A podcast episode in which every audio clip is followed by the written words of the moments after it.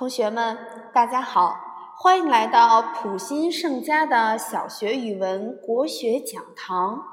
今天呀，由小王老师为大家带来《盘壶娶妻》。盘壶娶妻，帝喾还有一个人间妻子，是无名氏的女儿。人长得很漂亮，就是耳朵特别大，人们都叫她大耳朵王后。有一天，大耳朵王后突然耳朵疼了起来，并且一疼就是三年，任何人都治不好。大耳朵王后非常痛苦。后来，大耳朵王后的耳朵越来越疼，她实在是受不了了，就从头上拔下一根金簪，往耳朵里面戳。没想到戳出条三寸长的虫子来。虫子出来后，大耳朵王后耳朵再也不疼了。原来是这条虫子害我耳朵疼。大耳朵王后非常生气地说：“她想把它剁碎，但是她看到这条虫子金光闪闪，又舍不得下手。”这时，帝喾说：“说不定这是个吉祥物呢，还是先留着它吧。”于是，他们用壶，也就是一个抛开的葫芦。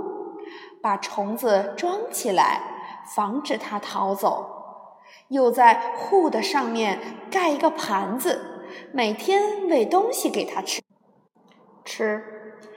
这一天，王后掀开盘子，准备喂东西给虫子吃，却惊讶地发现虫子跳到了地上，瞬间变成了一只龙狗。这只龙狗把身子一抖，飞快地变长变大，很快就长到一丈二尺长，全身金光闪闪，对着地库和王后摇头摆尾，汪汪直叫。地库和王后非常喜欢它，把它当宝贝养在身边，无论去哪里。都带着它，因为它是从盘户里面变出来的，所以他们给它取名叫盘户。过了一些年，诸侯房王背叛帝喾，发生了一场战乱，帝喾便在天下招募勇士，并发出悬赏令。要是有人能够斩获房王的首级来献，将赏赐黄金千两，并赏赐美女五名。众将见房王兵多将广，势力强大，都觉得难以取胜。过去很长时间，也没有人敢接受命令。一天。盘户突然失踪，地库派人到处寻找，也不见盘户的影子。就这样过了三天，盘户突然出现，而且还衔回了房王的首级。地库非常高兴，这一消息不胫而走，立刻传遍朝野。原来过去的这三天，盘户一刻也没有停着。他独自偷偷跑到房王的帐营。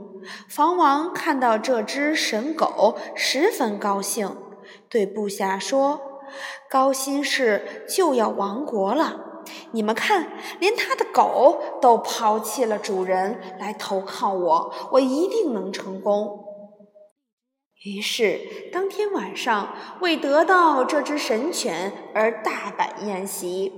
房王喝得酩酊大醉，一回到帐中，倒头就睡，立刻鼾声大作。睡死过去，盘虎见机敏捷地跳到床边，用他那锋利无比的牙齿，咔嚓咔嚓，就把房王的脑袋咬了下来。然后躲过哨兵，一路狂奔，回到主人地库的身边。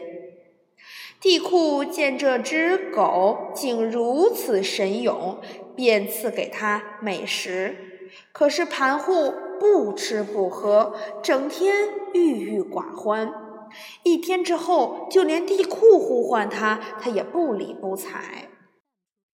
地库问道：“你为什么不吃不喝，还不理睬我呢？”可盘户仍然不理睬地库。地库忽然记起了先前的承诺，急忙对盘户说：“哦，是我没有考虑周全，现在我就兑现先前的承诺，赏赐给你千两黄金，美女五名，好不好？”盘户听到这话，立即高兴地跳了起来。盘户除了赏赐黄金和美女外，还封盘户为桂林侯，食邑桂林一千户。传说后来盘户与众妻生下了三男六女，这些孩子出生时虽然是有人的形貌，但仍然留有犬尾。盘户的后代子孙昌盛，号为犬戎之国。又因为盘户是以犬的身份获得封赏的，所以犬戎国又叫犬封国。在他们的家庭中，如果生了男孩，长得都像狗，但身穿长袍，像人一样坐在地上。而生了女孩，都长得很漂亮，长发披肩，短衣短裤。在吃饭的时候，女的都要跪在地上，捧着酒食向自己的丈夫进献，而且低眉俯首，不敢抬头看自己的丈夫。犬戎国还出产一种文马。身上毛皮纯白，而鬃毛都是红色的，两只眼睛像金子一样闪闪发光。这种马又叫吉亮，谁骑上它，谁就会长命百岁。好了，同学们，今天的国学讲堂盘户娶妻，你们听懂了吗？咱们下次再见。